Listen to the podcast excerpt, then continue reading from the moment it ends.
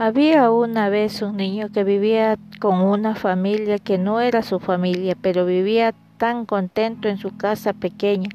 Esa casa era tan pequeña y la familia muy numerosa, y como era tan numerosa la familia, la mamá se enojaba y al niño siempre le pegaba y le decía, súbete para arriba a tu cuarto. Pero el niño lloroso le contestaba, ya me meto adentro de mi cuarto hasta que un día el niño cansado de tanto golpe le gritó Te voy a acusar con la familia que siempre sube para arriba.